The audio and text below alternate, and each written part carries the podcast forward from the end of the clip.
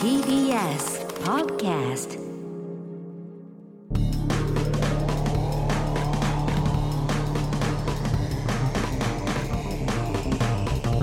方の決意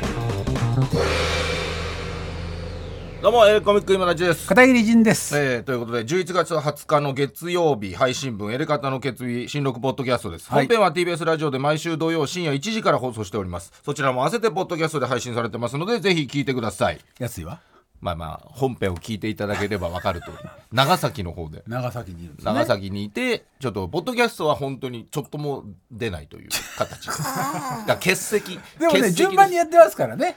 え何1年前に俺が舞台であー京確都かに行ねって、まあ俺もあ舞った台でねそうね、えー舞台ファンタスティックスの大阪行ったともね大阪行って今回長崎行長って崎るとまあ地方行くとちょっとやっぱ欠席扱いというかポッドキャストはだってもう欠席だよね確かにポッねドキャストちょっと欠席多いですね確かにねもうそこはいいんじゃね音もなんか悪いしみたいな、本編もだけどね、まあ、本編もなだんけとどなもく聞こえんだけどそう声なんかね挟めないっていうね難しいね携帯がこんなに進化してるとはいえいや多分なんかもっとあると思うんだよ、うんもっとなんかさうん買うよ俺たち事務所で、まあまあ地方で、まあそういうのもねなんか電話じゃな、電話しかねえのか電話しかないのかなだかあるはずだ知らねえんだもん、ら島田 D もやっぱそのアップデートはしないから絶対そっか、うんだってさ歌丸さん がさアトロックをさコロナ禍で撮った時なんてさ事務所からさ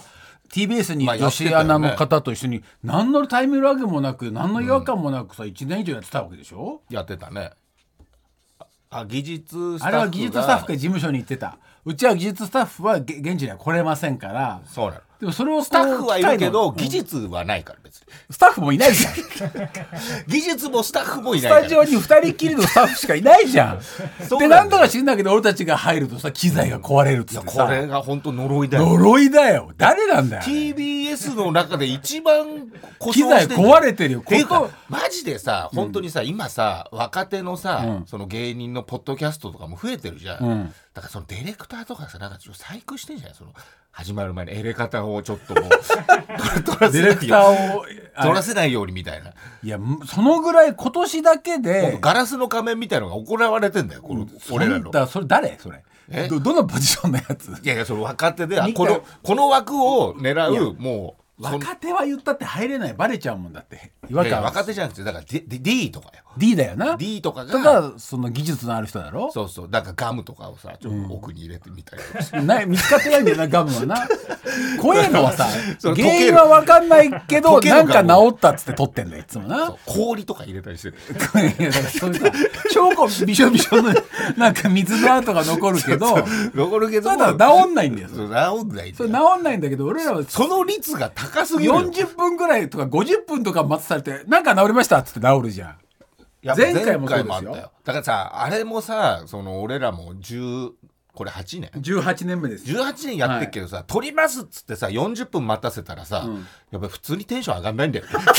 普通にやだってさプロとはいえ始めプますっロつってとはいえさちょっと始めたんだよそうなそうそうなんか意気込みをさやっぱりそそうこで感じてんだよね俺らもその撮りますって言ったらそうよくないなちょっと作ってんだけどそこで初めてやり方聞いた人はテンション低いじゃんやり方って思っちゃうんだもんいやでもしばし待たれよとやっぱちょっとよ始めますって言った時に40分ちょっと待ってくださいって言われたらやっぱちょっといやそうなんだよ下がるんですよあれ多少あれマジで誰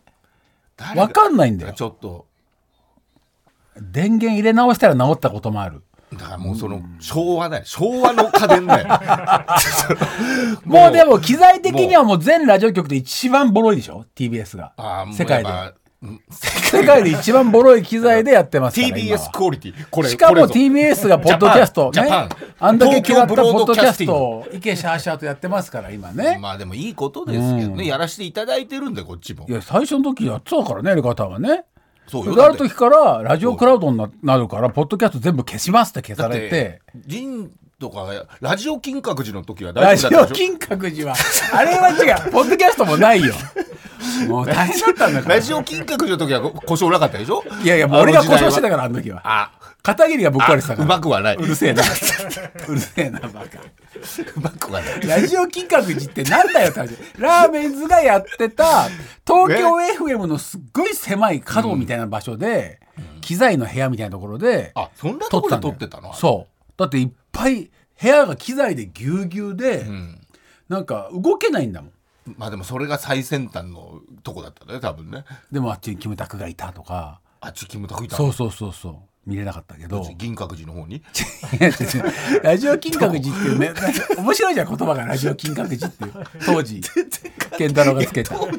当時っていうか今もよくそわれかだんかならい T だから FM 東京で撮ってるけど、えっと、ネットラジオだったんだ、 FM 東京で撮ってたのか FM 東京のその一角を借りて撮ってんだけどそうだ FM 東京だったねまあ、当時の、まあ、2000う年んぐらいかな、はいちょうどはい 2000, 2000年1年ぐらいに1年か半年ぐらいやってたよね。そうだよねラジオコントやってたねラジオコントもやるしだとフリートークもしてるからエレキ来てもらってうんあ家そうでやったこととかもあっやたったよし、ね確かにねドウボーイが来たこともあったしああ皆さんねご存知だと思います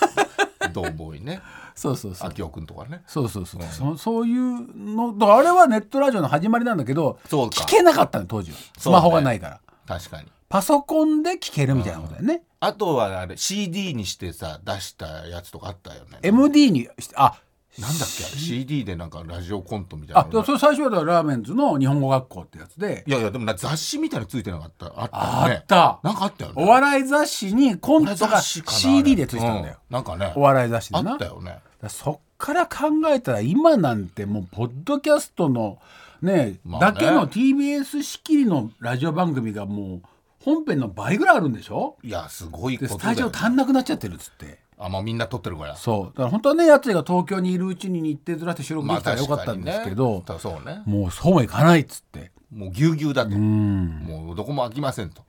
そうです意よ地悪されてんじゃないそれも島田がやっぱエレ方にはエだレから方にはそ勝たうねない島田の地位あいつ社長なんだ よね社長だよも うでもう島今田やが TBS 内での、うんわ地位わかんないでしょそんなのわかんどないんぐらいの位置かはだって TBS のその偉い人とかがだ誰が何人いるかもいまだに分かんないじゃん通っちゃいけない道みたいなのあるじゃんなんかすオ多フ分ィオフィスの中通って多分もうあれでしょその顔はもうあの斜めで暗がりで見えないその台座に座ってる人みだかたらいなのがいるわ島け田でしのょ机とかがあることも知らないどこにあるかも分かんないでしょ後ろに雷がダラーンみたいな落ちる 人逆がにね顔真っ暗でねそう真っ暗でそういう人たちがいるわけでしょ上にいるんだよね偉い人たちがねそんこなれではでも日枝さんっていうね本当のあ TBS TBS のうんあの本当にエレ方のことが好きなうんプロデューサーがやっと入ったんだけど今まではねもう偽造偽造のパスポートみたいなのが入ってそうそううるん人 たちが P 一回見たっきりもう二度とて来いなういかプもロうデューサーみたい P なを見たことなかったんだそようそうれそうそこうそういるのかいないのかみたいうなんまあ、プロデューサーは現場でね、うんやるこう機会を見ることはないから、確かにねでも見ててくれると全然違ったんだけどその日枝さんも確かにもうペーパーカンパニーみたいなもんだから俺らねいやそうなんだよなだから続いてることがどんだけもう奇跡かって話だ よそ なうなんだようん大事にしてほしいよね本当にね俺たちはね。 大一応やっぱだから逆にしてダくメれないんだよどうしたらいいのどうしたらだいっいのてライブも毎年やってるもうさ、お客さか体も大きくなっちゃってさ、 まだ、まだ1、2年目だったらまだ可愛いっつってたけ れど、ん50歳なのもうもう、もう成人しちゃうんだから、ラジオとしても。ご 俺ら二十歳超えちゃうんだから。そうなんだよ下50手したら歳なんだから50歳なのにもう20歳よりも不安定じゃんそうよ。どうももうおじいちゃんだしさ、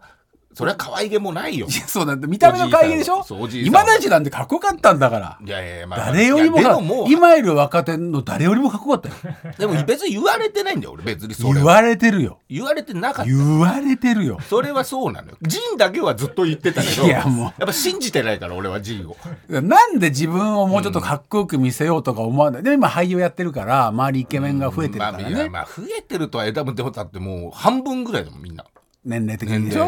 齢が24とか5とかでしょそうそうだからもうあのその辺もだから今だちさえ輝いていたらもうちょっと俺たちを大事にしてくれたかもしれ ない人のせいにすっちゃねえだって俺もやつ いもやっぱりそれさはさひどいよもものすごい顔面でやらせてもらってる から最初かだかららねこそだからこそやっぱフックがあったわけじゃなだいけどやっぱ年でも俺たち年取ってももう変わんないのもうダブルダブルフックでやってたダのブルでダブルフッダブクルだけ鼻フックで鼻フックみたいに鼻の穴がよく見える顔してんだ俺はいやいややってなどもそれやってたけどもじゃないイグアナみたいな顔してるんだ俺はずーっとイグアナのねそうそうそう息子としてやってイグたアわナけど俺の息子としてやってないんだよ菅野美穂とね双璧を なすそうそう硬いイグアナ の 娘でしょ硬いイグアナイグアナから生まれた人間の息子なんだから俺はさそれは全く似てきなるもんだから見えるってだこからとこれ古いんだよゆかなの娘とか言ってんの が輝いてるでも今だちが輝いてるその本当にかっこよかったのにだからそのかっこいいを今だちが維持してくれたらビジュアル系バンドビジュアル系バンドもそうだもんななんで急やっにぱビジュアル系バンドって言ったからビジュアそっルちに系方向転換したけどビジュアル系バンドの人もなんかやっぱ太ってくるもんな美味しいもん食べてんだなあれって思うもんねしいで今立ちもやっぱそうなんだよな美味しいもん食べていやでいおや酒に溺れてさ溺れてさってでいむうくんでむくんでこうなっちゃったんだよまあでもそれは積み重ねだからねで無理なそれはダイエットをしうんリまバあ、ウ無ンド理しでてたかもらないけどね。まあ、でもまあまあそれもそうでしょだからそんなことよりもってことじゃない 3, 三人でやってきてるもちろんやってるよよでもほらややってるじゃんねコントライブだってそうよやってますよでちゃんとやってますだからあの続けさせてくださいっていう立場若手の立場なんだよまあそうそう変わらない本当に変わらないそこはだってさその、東京ポートなんてさもう最初からさ重鎮みたいなさ落ち着いてんだよねすごいんだよ、うんだって達夫君がだってやついと一緒ぐらいでしょそうだよでねマキさんと,、えー、と鹿島さんがちょっと上ぐらいだから、うんまあ、言ってみたらそんなキャリアも変わんないのにさそうだよ本当落ち着いてんのなんかずなんで俺たちずっとさそんなさ大きい声でギャーギャーギャーギャー言ってさ俺なんかさ天津さ えさ泣かされてさそんなのさ30代前半だったら分かるのに30さ代前半もないってだからだから30代前半が背伸びしてんだよ20代前半のやつの。20代前半が続いちゃって30代前半になってるのは分かんだけどあ俺もう来週50歳なんだよでもそれがさやっぱ面白いと思っちゃってるからね それずっと変わらないんだやよばい時がさだから、ずれてんだよ、笑い が。そうなんだよやばいよ、多分う。ん、多分こればっかりは。でも俺、俺らは好きだから。だってさそれが24歳とかのとこ行ったらさ今でもだってもう14中年じゃん中年おじさんお父さんもうお役じだったりおさじいさんだよ、もうおじいさん。そうでしも言っょたらおじさんの役なわけだからおじさんよ落ち着いた人だと思われるしちょっと怖いぐらいの感じじゃんそうそううんまあまあまあ、そうなのかなで。まあいじられたりもするけどそうね今たちがこう回したりとかっていう、なんかそのホームドラマのお父さん的なポジションになっていくでしょまあ、なんのかな。まあ、どうなるかわかんないけどね。うん俺俺もそうだもんだって最年長だったりあたまにあるぐらいだから,、でも泣かされちゃうでしょ、じんちゃんも。泣かされないんだよ全然徹子外で徹子さんとかに流されたんじゃないの徹子さんにはなっただからあの現場が一番俺は若手チームだったからね、うんあまあ20代20代50代60代60代90代の6人だからすごくないすごい、うんだって9090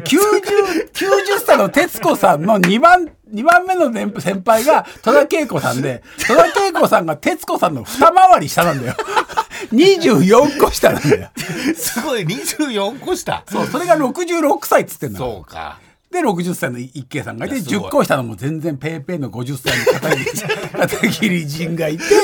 で28歳の向井こうちゃんと26歳か5歳のひなちゃんがいてって50歳っていなんだうもう超若手なのあん中ではね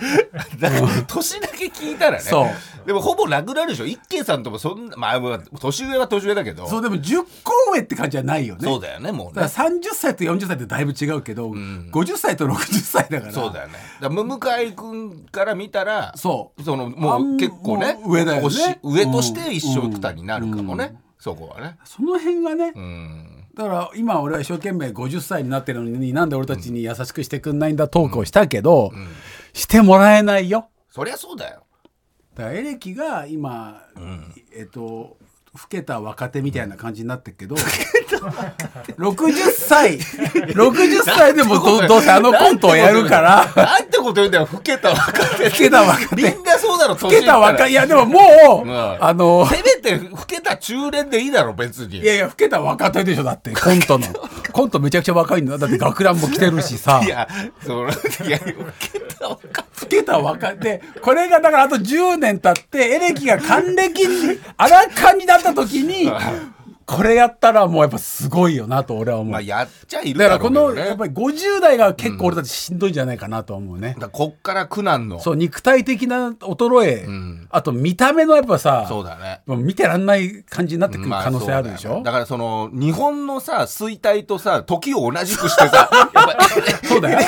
界そうだよ衰退も円もどんどんそうそう弱くなってそさうそう肩もさそうどんどん弱くなそっうてっだてよさだからなんかぶつかり合いとかさ面白いと思ってたこともさそううそうわわおおじいさんがあやめたほうがやめたほうがやめたほうがみたいになったらきついねそうそうそう本当にね確かに そうだよエレ方の価値がもう紙切れ同然みたいなね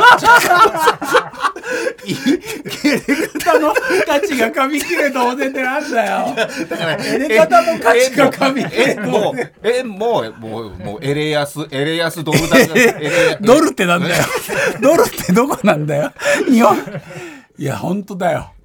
そういなっちゃやう怖いなそうね言葉にしちゃったよもうこれそうそうなの、ちょっとねすいませんちょっと愚痴ってしまいましたけでどもエレキの単独ライブは今年のが一番面白かったからねああよかったそれは、はそれはよかった、でもゼロ三の飯塚君も見てくれて、あらうん、よかったっつってた、うんやっぱ変わんないんだなっつって変わんないねていうかも戻っちゃったよねもう幼児対抗みたいなも戻ったも何もだけどね、うんだまかあまらあらしくないことやったりとかもしたけど、まあそうねそこもあったけどね、まあ単独だからねいろいろできるんだけど、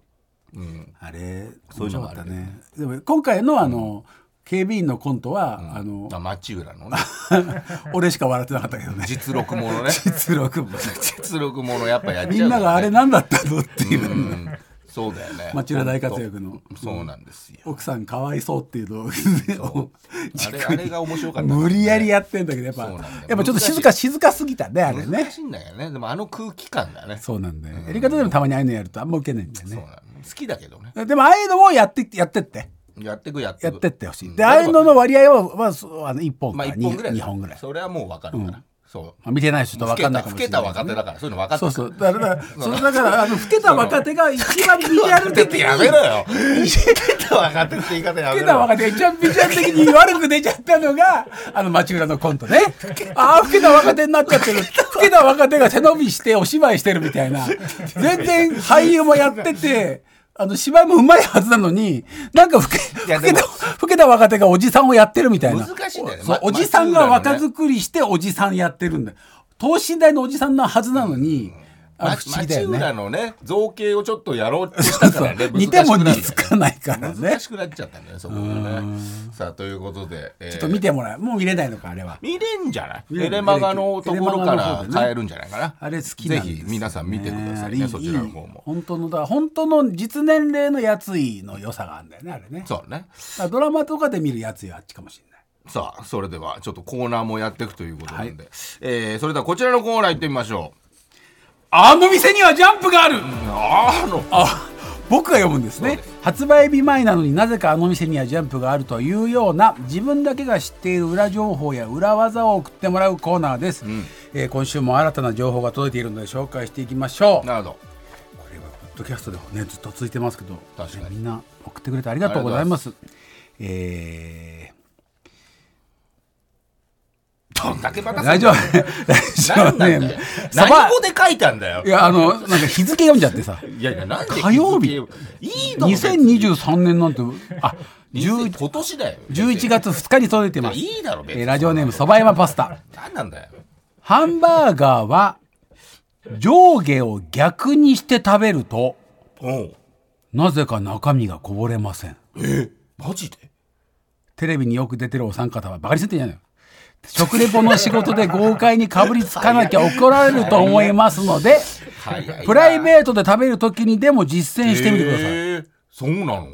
じゃあなんてこぼれんだろうね普通に食べたらまあなんかずれてくんだよねそうまあモスとかね特にねそうえ逆さまに食べるとなんでこぼれないんですか下がこうバンズが丸丸いよね重量が重重いものがちょっと上に来るからそういうことなのかな上のバンズが大きいじゃないで大きく下ながる薄っぺらいじゃないそれうん逆になるなるとよね重心がちょっと高くなってそうかもね下の方が最初上の方をまず食うもんね食う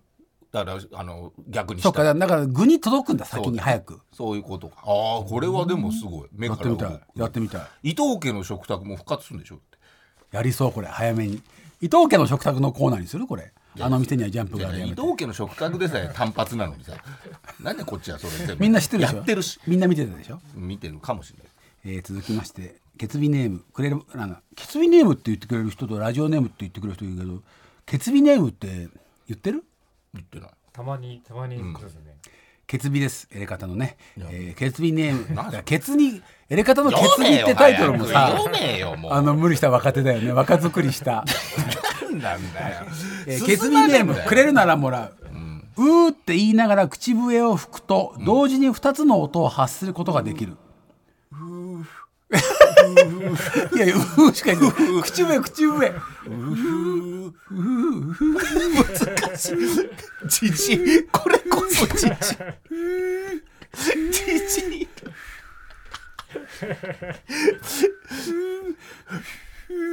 ーこれできないよ。え、うーって言いながら、うーってまた、う正ー、うー、うー、できないよ。正解は両方中途半端になるでしょ。これは。あ、あ、ちょっと。あ、お、お、できない、できない。ちょっとくれるならもらう。これできないよ。見てみたいね。う ー、完全に切り替わった。切り替わってるじゃん。完全に。うーと、うーと口笛を変えてるだけじゃん、それだって。難しいな難しいね。確かに。いやできたら見たい、見てみたいです確かに見てみたいねこれはホーミーみたいなもんですねそうだねえー、月日ネームかくちゃん、 もう、かくちゃん。えーゲームセンターやデパートのおもちゃ売り場にある、ハローキティのポップコーンマシンありますね。ぐるぐる回すやつ。エコーかかったんだよ、今。ポップ コーン、なんでこれかかったんだエ よ。コーかかった。怖 え。かかった何もしてないね。エコーっぽいのかかかかったっよたね。エコーかけてない。なんとなく。かけたんじゃなんなでいかけたんだよ。もうマね、ジで。まあ、やらされるよね。星川もね、あれね。ポップコーンを調理する間に、機械についているハンドルを回すという手順があるが、正直ハンドルを回さずにポップコーンが出来上がるのをじっと待っていた方が、通常時より大きめのポップコーンを食べることができるぞ。あーあれ意味あるってことだから熱の回りが速くなっちゃうじゃないハンドル回すとだからもうちょっと待った方がもうちょっと待った方グラがングランだよ、あれい。いんじゃない熱が通るってことだね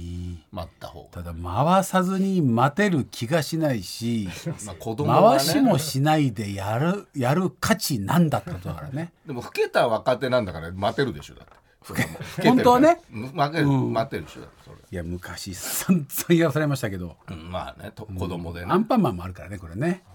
いっぱいね、やんない方が大きめのポップコーンが食べることができる、えーもういいいいいいネタが多かった今後いいですね、はい口笛以外は、うんそうそうですね。ということで、あなたが知ってる裏情報や裏技をぜひ教えてください。あつ先は elkt.mactvs.co.jp、エレカタ .mactvs.co.jp、あの店にはジャンプガールのコーナーまでお願いします。口笛あげましょうじゃあねねえー続いてはこちらのコーナーです。生きててよかった10個の事柄おいこれはやいや、書いたんじゃない書いたよ、それ。エレガタリスナーでも生きていたら 何素敵な出来事があるやはってんだよずもう怖いよ、もう。生きててよかったと思えるこ50だとかをらなんとか10個見つけてもう送いろいろってもらうコーナーですその脳のさでも機能の問そ題んがあなるに50歳だったら怒らないのえ50歳に対して48いやい歳やは怒るよだってそれ18年やってて分かるじゃんこれいやだからもう何回 Q シート見てんのこれでも俺読まないもんこれいやいや今回は読むって分かったじゃんこのそう1個目でジャンプうのところんで、でもあ生きたらよかった10個のことからこっちでもやんだと思ってえー行きましょ うラジオネームおのじさんあおのじありがとうございます、お三方こんばんはおのじです、生きててよかった10個の事柄コーナーにメールいたしますはい今回ラジオをキーワードに10個まとめてみましたまあねおのじさんはそのエレガタバチェラー、バチェロレッテかのねバチェロレッテの最終選考まで残ったね残ったやつが落ちたんですけどね残ってますからでもね,、うんまあね有名リスナーですからね、はい行きましょう、え1番ラジオとの出会い私がラジオを聞くようになったのは中学生の頃中学うんまあそうだね、部活の遠征で父が運転する車の中で聞いていたカーラジオがきっかけでした、えー部活ちょっと昼間だね当時よく聞いていたのが日曜午後に TBS ラジオで放送されていた伊集院光る日曜日の秘密基地あーもうそうかあーえーもうそそっかそっのか時中学日生曜サンデーの前ね爆笑さんがやってる前ねはあで伊集院さんの警戒で眼畜のあるトークが、私も父もお気に入りでしたお父さんも好きだよね、私はいつしかラジオに強い関心を持つようになり父に頼んで中古のラジカセを購入、ラジオを聴きまくる人生が始まりました2受験浪人中の孤独をラジオで乗り切る2006年頃、大学受験に失敗し予備校で1年受験浪人することにしかし予備校では友達が一人もできず授業の時間以外はずっと教室でポケットラジオを聞いて過ごす その頃毎日のように聞いていたのが大沢優里の「悠々ワイド」と吉田テレビの「やる気満々」でしたあじゃあ TBS 聞い若いて若い文化放送聞いてね若いけど昼間の放送聞いてるのねそうだ大学生流れては録音じゃないんだねそうだね浪人してんそうだねだそのから時録音機能がないんでポケットラジオだからその時流れてるやつを聞いてんだ、予備校では孤独な日々を過ごしていましたが今にして思えば、ゆうりさんとてるみさんの声を、毎日のように聞けたあの頃は本当に幸せでしたああそうですだよ、ね確かに7,000何百回とかやってるからね、すごいね、 3ジェーン・スー相談は踊るで炎上2015年3月当時放送されていたジェーン・スー相談は踊るに相談メールを投稿し採用される、しかしその相談が、友人の結婚式二次会の司会でうん大きな爪痕を残して伝説を作りたいという大変ふざけた内容で それがスーさんの逆鱗に触れ放送中に激しく叱られるそして SNS 上でも炎上し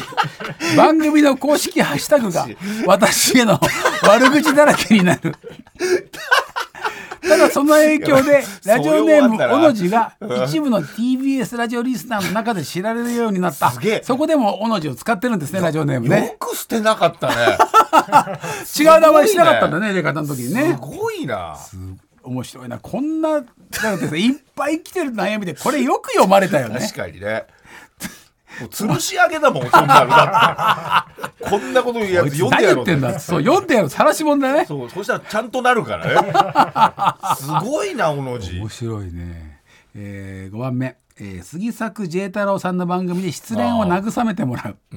2019年10月ラジコプレミアムで日本全国のラジオ番組を聞き始めそうかラジコプレミアム入ったんだあーそねれすごいね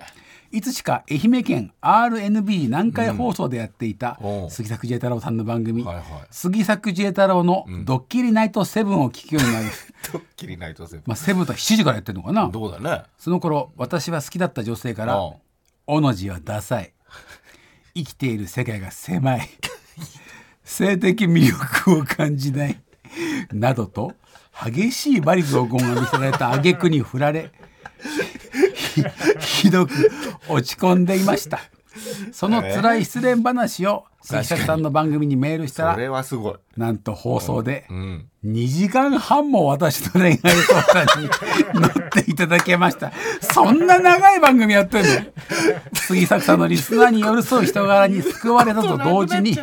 ラジオというメディアのすごいぬくもりを感じる出来事でした2時間半てかめちゃくちゃ採用されてるね小野寺すごい確かなにいやでも面白いもんだってね6エレカタとの出会いああそうね2021年9月あ歌丸さんの「アフターシックスジャンクション」通称「アトロック」リスナー仲間のえーミシェルガン・エレファント貸しまし男さんからエレカタの決備を勧められ番組を聞くようになへっえたまだ聞き始めて2年ぐらいなんだそねうだね長年 TBS ラジオを聞いていたのにそれまでエレカタはほとんど聞いたことがなかったのですがこれだよなこれなんだよなこれなんですうよんまあしょうがないけこどこから輪が広がって、エレガタリスナー仲間ができる。まあねうんここ採用されてないですね。えー、7、ツイッタースペースで毎月ホストを務めるようになる。ああ自分のラジオみたいなやつねそうだね、ん2021年10月森本武郎さんや荒川京慶さん、渋いんだよなごいね荻上知己さんや武田砂鉄さんがパーソナリティのニュース番組などをずっと聞いているうちに、時事問題に興味を持つようになるうんまあまあまそれがきっかけで毎週最終金曜の「あうんプレミアムフライデー の夜ツイッタースペースというツイッターの音声あー通ある話ね機能を使って、ニュースや時事問題についておう TBS ラジオリスナーの皆さんと語り合う会へえプレキンスペースを立ち上げおうそのホストを務めるようになるごいあれ何人かでやってんだね、ねまあおかげ入でれるからね何人ぐらいでもいけるのあれだから10人と許可かすればさそうかそうか喋れるようになるからねあのあ昔はあったあれみたいなやつでしょあの一瞬だけ流行ってすぐなくなクラブハウスうんクラブハウスみたいな機能が、T えー、Twitter、X でもまあできるということですね、えーおかげでいろんな番組のリスナーさんとお友達になれたと同時にすごいじゃんニュース時事問題をより勉強しようという強い動機を得るへえ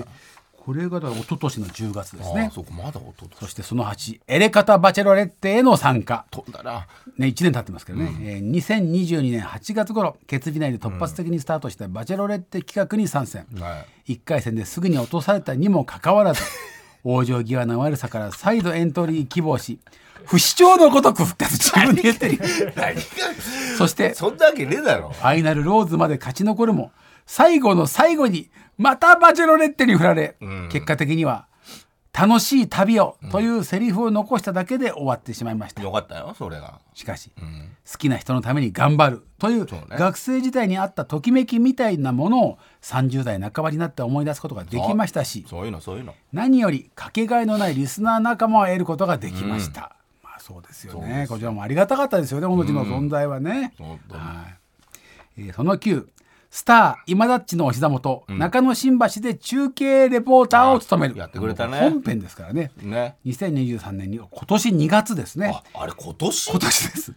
エレカタ・バチェロレッテの人生がケプチさんとホワイトニング・コーラさんの電撃的な結婚発表に悔し涙を流した2週間後そうだよねこれね最後に残ったのはホワイトニング・コーラさんじゃなくて、えーそうえっと黒黒之助黒之助さんだったんですけど、その後じね実はということでそう崖っなんぷでちすさんと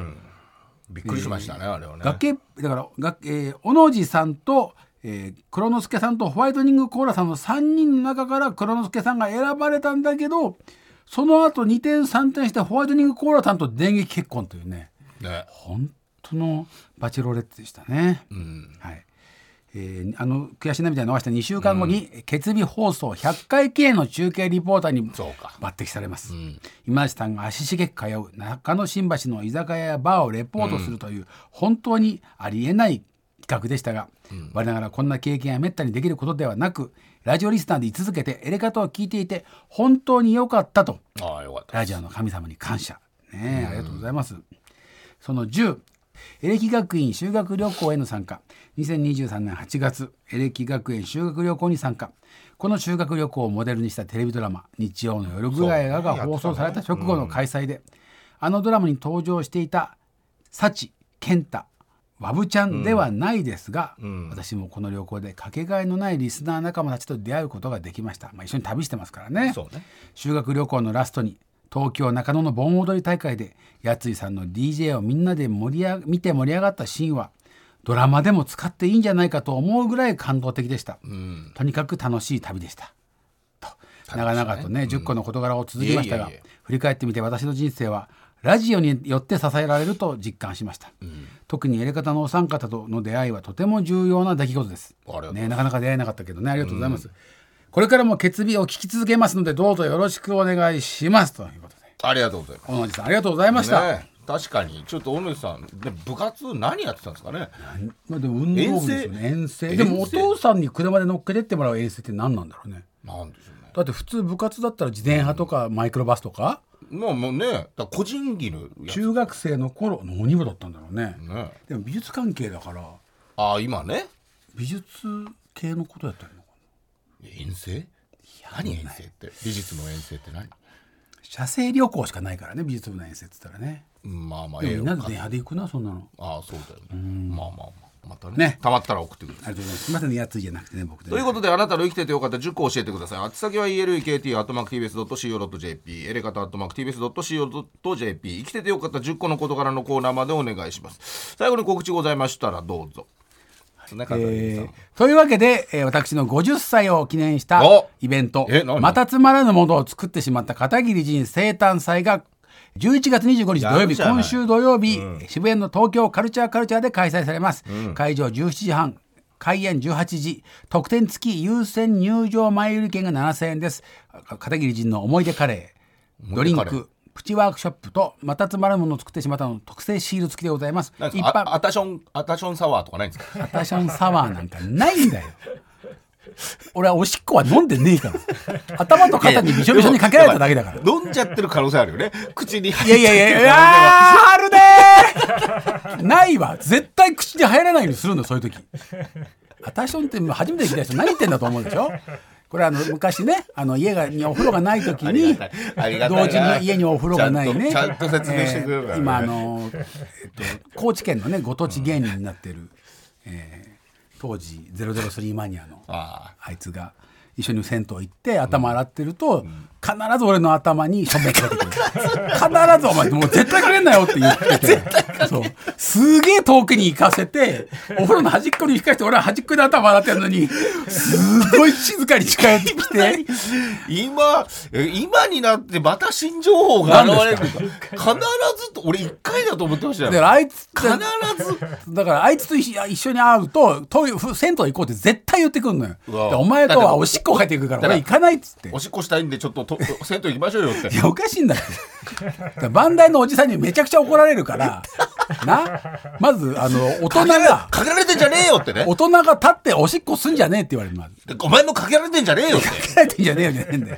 そういうわけないじゃんだって俺はやんなかったから大気づ作けね気づけバカ野郎大って作怒られあるいんですよつ大ちゃんああいい話ですねやっぱ俺アこれタをションカレーはないアタションサワーはないですアかタらねションさんはないですかカレーアがありまタすションクリームソーダみたいなのないですかななんでクイックそんな綺麗なもんじゃないあ泡を泡をや模めしろてやめろアタションなんて略する言葉なんかないんだよ何がマネージャー作りますバカ、えーえこの特別券が7000円で一般前売り券が5000円です片桐仁にアタションできる券はいくらですかないですお前さ誕生日のさ50歳の誕生日前にした人なんで頭におしっこかけんのさらちでイベント会場でバカ詳しくは東京カルチャーカルチャーのホームページをごそー覧っくと行けださばいそーっと行けばわかるんですよいやいや その人も さその人もその人だよ俺らはステージ上で一生懸命発表してるの横行ってさ俺の頭俺だって逃げるしねあーってなっちゃうじゃんならないよちょっとはちょっとなんかかでっちゃチうンコ出してたんでしょまずさいやいや おしっこ甘かんじけてでんだかよけられる俺じゃないよそれチンコ出してんだらまず突っ込むのおしっこかけられてお前何チンコ出してんだえ何俺の頭におしっこかける気じゃねえだろうな